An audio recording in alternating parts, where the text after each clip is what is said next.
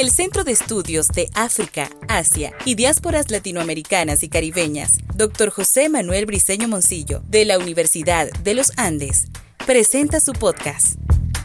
Humania del Sur. Unos minutos con el acontecer de los pueblos de África y Asia. Feliz de saludarles donde quiera que se encuentren y en esta ocasión para presentar una nueva edición del podcast Humania del Sur con una invitada muy especial, Noelia Parra, profesora e investigadora ad hoc de nuestro centro de estudios, la cual estará analizando el contexto japonés a un año de la ausencia de Shinzo Abe. Así que prepárate, que aquí arrancamos una nueva edición del podcast Humania del Sur. El Centro de Estudios de África y Asia de la Universidad de los Andes y la Asociación Latinoamericana de Estudios de Asia y África, ALADA, sección Venezuela, presentan un nuevo capítulo del podcast Humania del Sur, a un año de la ausencia de Shinzo Abe.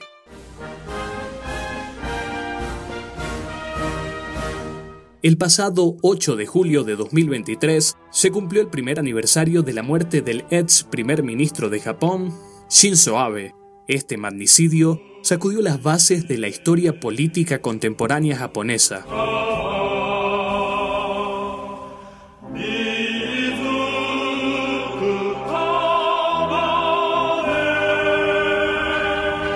Nuestra invitada es la profesora Noelia Parra, investigadora ad hoc del Centro de Estudios de África y Asia, Escuela de Historia de la Facultad de Humanidades y Educación de la Universidad de los Andes.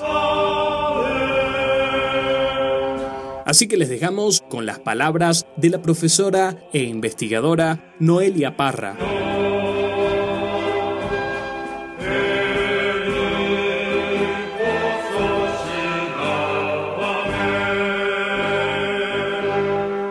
Cordial saludo, mi nombre es Noelia Parra y soy investigadora del Centro de Estudios de África y Asia de la Universidad de los Andes. El pasado 8 de julio se cumplió un año del asesinato del ex primer ministro japonés Shinzo Abe. Pocos fueron los medios de comunicación que en América Latina y el Caribe hicieron algún tipo de trabajo documental al cumplirse el primer aniversario de su muerte. Sin embargo, tomando en cuenta el carácter central de Abe en la arquitectura política japonesa en este siglo, vale la pena evaluar de manera crítica tanto las implicaciones de su magnicidio al interior del país como el legado de su noción política en el Japón de la actualidad. Para ello, nos disponemos a abordar tres preguntas centrales. La primera pregunta es ¿Fue el asesinato de Abe un hecho aislado sin ninguna repercusión al interior de Japón? El estupor inicial por el asesinato de Abe, que permitió al Partido Liberal Democrático obtener una victoria amplia en las elecciones de la Cámara Alta de la Dieta a pocos días de su muerte, no tardó en revelar asuntos controversiales, dejando preguntas sin respuestas respecto a la relación entre la Iglesia de la Unificación y algunos legisladores del partido gobernante.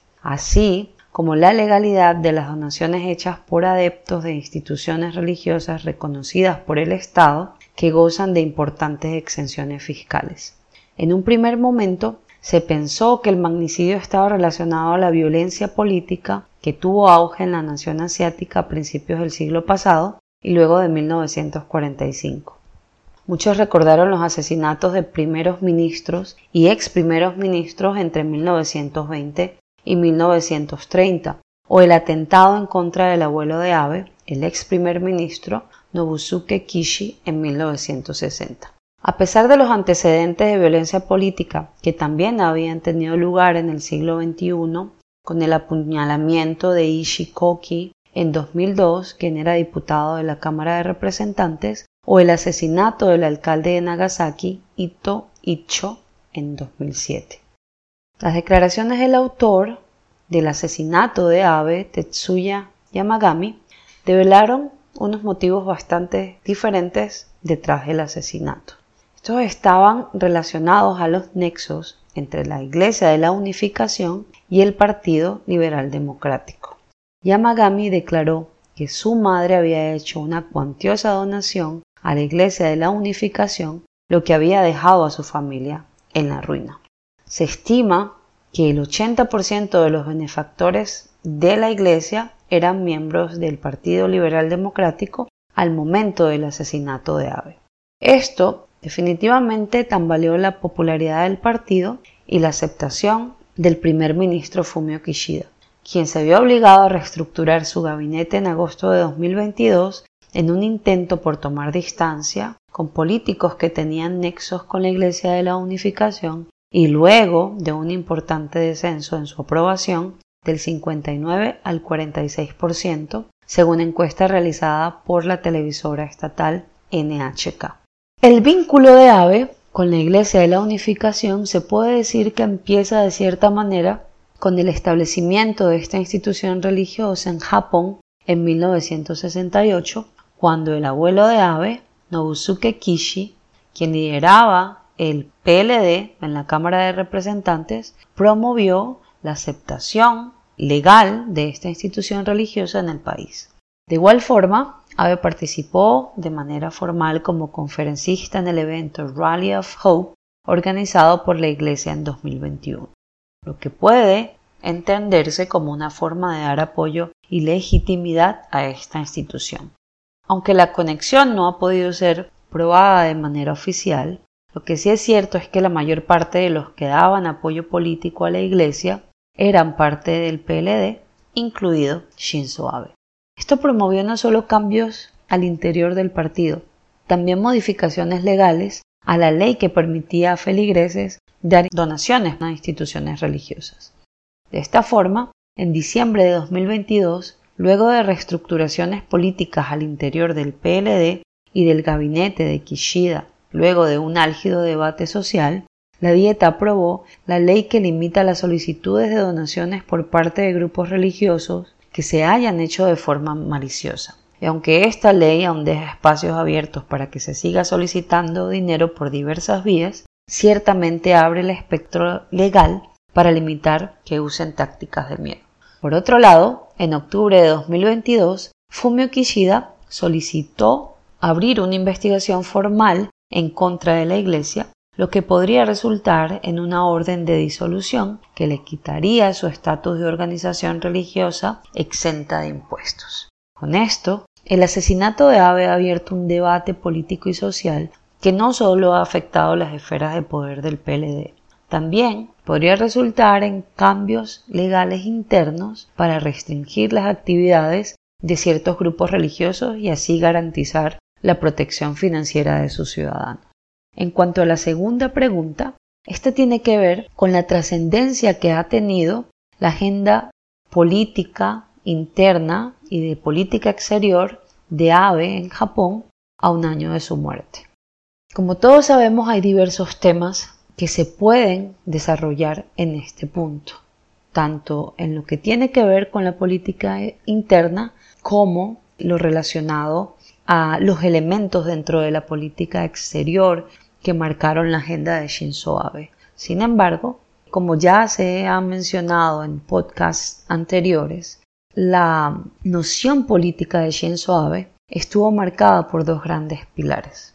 la estabilidad política y económica interna de Japón y el reposicionamiento del país en el ámbito internacional, prestando especial atención a la revitalización de la agenda comercial como contrapeso a China y los asuntos de seguridad en el contexto regional y transnacional.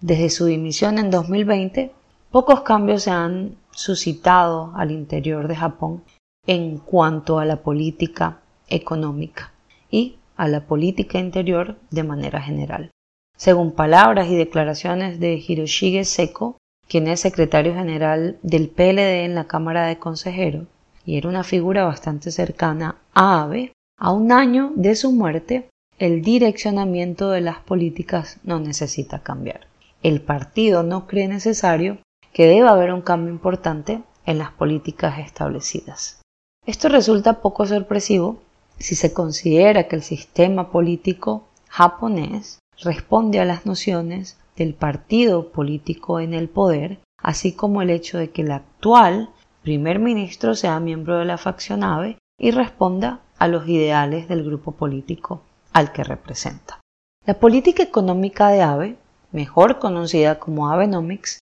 cuyos pilares fundamentales fueron la expansión monetaria, el aumento del gasto público y la desregularización para incentivar la inversión privada, logró una estabilidad económica sostenida, pues en promedio la economía japonesa creció en un 1% entre 2012 y 2019. No obstante, con una contracción económica del 5.1% como consecuencia de la pandemia de la COVID-19, Fumio Kishida anunció cambios bastante sustanciales en las políticas económicas del gobierno en 2021. Su nuevo paquete, que fue acuñado como una nueva forma de capitalismo,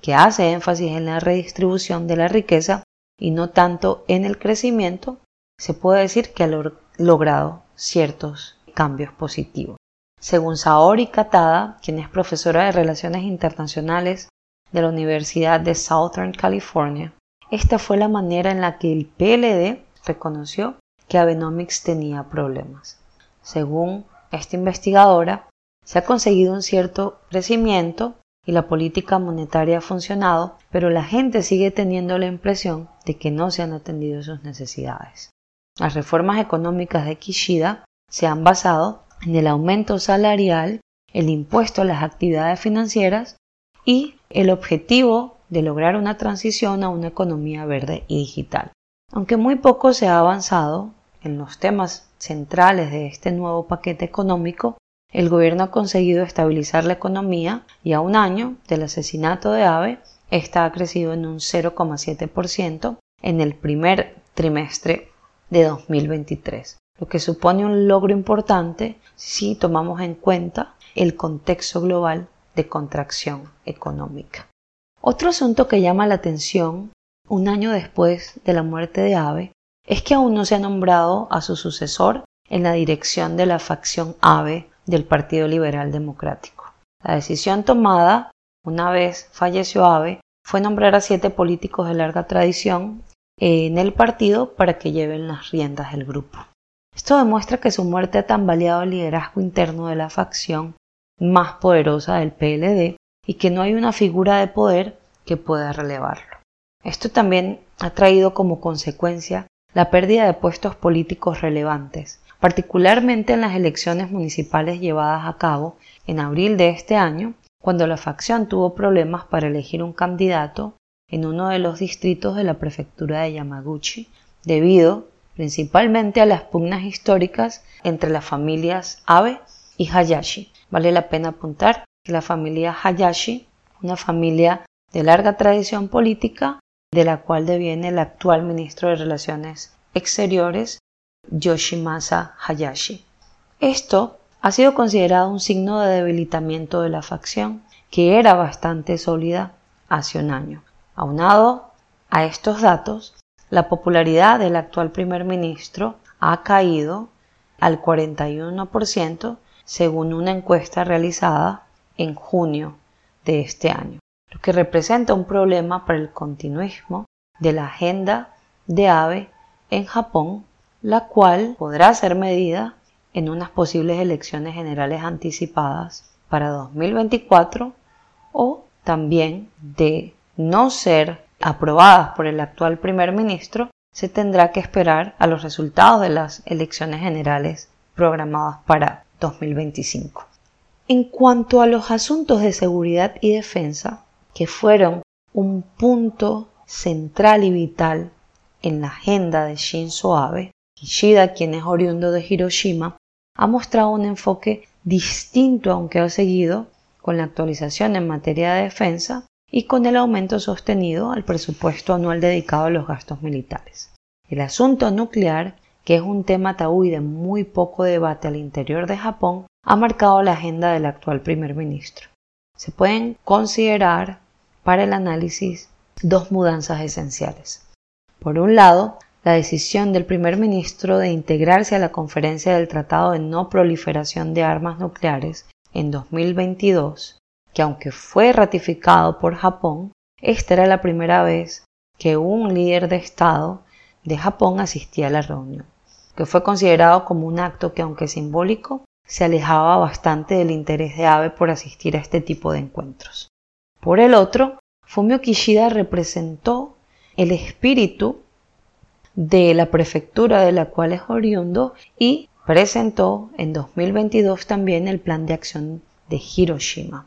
Los objetivos principales de este plan son el no uso de armas nucleares, la transparencia en el proceso de desarme nuclear, la promoción de la no producción de arsenal nuclear a nivel global, la importancia del uso no militar de la energía nuclear y finalmente las visitas a Hiroshima y Nagasaki de líderes mundiales, algo que pudo lograrse este año en la reunión del G7 que se llevó a cabo en estas ciudades.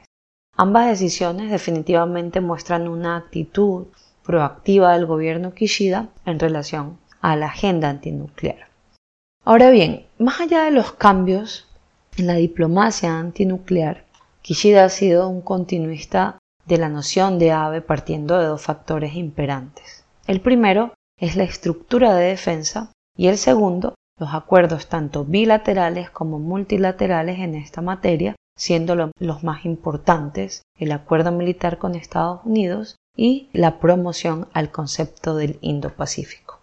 Shinzo Abe ha sido considerado como el arquitecto del nuevo sistema de defensa y seguridad de Japón en este siglo. Y la última estrategia de seguridad, publicada en diciembre de 2022, no ha tenido ningún cambio sustancial en cuanto a lo que proponía Shinzo Abe. Lo que sí tiene este nuevo plan es una aceleración en el camino a la construcción de un sistema de defensa que responda a la realidad geopolítica de la guerra de Ucrania, a las tensiones en el estrecho de Taiwán y al progresivo desarrollo y amenaza nuclear de Corea del Norte. Esta nueva actualización da al país la oportunidad de tener un rol más proactivo en relación a sus capacidades militares. Sin embargo, el gran desafío es transformar los recursos disponibles en el de un poder militar real que le permita estar a la altura de los retos puestos por el contexto estratégico regional. Es decir, lo que el actual gobierno debe alcanzar y que fue heredado de la administración Abe es el reposicionamiento de Japón como una potencia militar en Asia-Pacífico, pues esto le permite al país competir y garantizar su seguridad frente a sus vecinos más cercanos. De igual forma, esta nueva estrategia está vinculada a la alianza con Estados Unidos y a la cooperación multilateral de la Agenda del Indo-Pacífico, que ha sido estandarte de Japón en la arena internacional y cuya idea fundacional fue propuesta por Abe. La alianza con Estados Unidos ha entrado en un nuevo nivel de cooperación militar, puesto que se puede considerar que ésta ha dado inicio a una fase de mayor madurez que acopla planes militares conjuntos e integración militar que devela unas capacidades militares mayores que potencializan la efectividad para combatir las amenazas externas. Además, Kishida también ha apostado por la intensificación de la promoción de la noción y el concepto del Indo-Pacífico.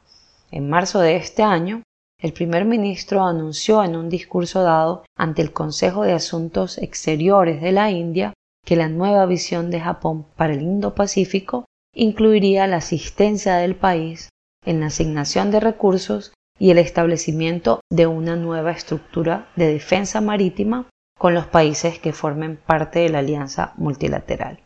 Esto evidencia que los fundamentos de seguridad promovidos por AVE siguen teniendo preponderancia en los planes de seguridad actuales del país. Finalmente, debemos abordar una pregunta final. ¿Será el legado político de Abe lo suficientemente sólido en el devenir político de Japón? A un año de su asesinato, es difícil hacer proyecciones respecto al alcance que sus políticas y visión pueden tener en el largo plazo. Se pueden considerar algunas reflexiones tomando en cuenta el panorama actual general del país. Al interior de Japón, aunque hay una recuperación económica, ciertamente el gobierno ha tenido que hacer cambios para impulsar el consumo interno, centrándose en el reparto de la riqueza a través de subsidios que buscan mitigar las necesidades sociales a raíz de la crisis del coronavirus. Esto supuso un cambio respecto a las medidas conservadoras de AVE. Aunque el gobierno ha anunciado la eliminación y reducción de estos subsidios en el corto plazo, definitivamente se puede decir que a nivel económico el gobierno de Kishida se vio forzado a girar hacia una nueva visión que aunque toma en cuenta aspectos importantes de Abenomics, tuvo que apropiarse de otro tipo de políticas para lograr una recuperación económica sostenible. Otro aspecto crucial que debemos abordar para, para responder a esta última pregunta es la pugna de poder interna en el Partido Liberal Democrático, que aún no logra impulsar una figura que pueda relevar el liderazgo de AVE y también se hace evidente, se ha hecho evidente que la facción AVE ha tenido problemas para garantizar posiciones en algunas prefecturas claves. El reto será llegar a las próximas elecciones generales de manera sólida. Todo dependerá de la gestión del gabinete de Kishida durante los próximos dos años. Evidentemente, tomando en cuenta estos aspectos, Shinzo Abe sigue siendo una figura relevante para el PLD y su ausencia ha demostrado que su capacidad de acción política al interior del país se ha debilitado.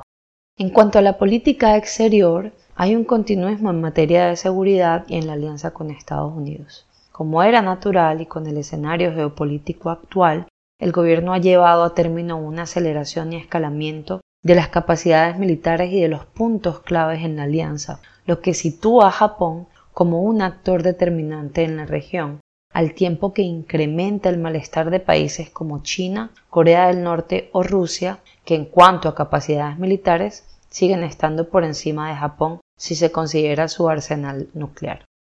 La seguridad es el componente en el que el legado de Shinzo Abe ha tenido un mayor impacto. Tanto su reestructuración al marco militar como su promoción al establecimiento de tratados multilaterales, entre ellos el concepto del Indo-Pacífico, que permiten garantizar el statu quo en la región y así la estabilidad económica y la seguridad de la nación son inalterables, siguen siendo centrales en la agenda diplomática de Japón al día de hoy. Se puede concluir que la figura de Shinzo Abe es la de mayor trascendencia en el panorama político japonés de este siglo. Sin nadie que pueda sucederlo al interior de su partido, que sea capaz de menguar las pugnas entre las diferentes facciones y legislar a través de una agenda política clara, es complicado que su facción pueda sostener la cabeza del país o sostenerse en el centro político japonés. No obstante, sin importar quién ostente el cargo de primer ministro en el futuro,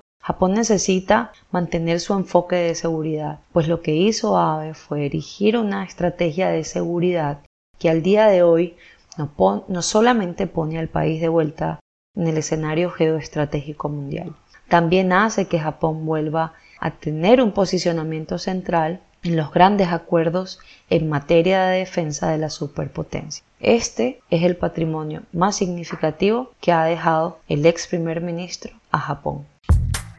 El Centro de Estudios de África, Asia y Diásporas Latinoamericanas y Caribeñas, Dr. José Manuel Briceño Moncillo, presentó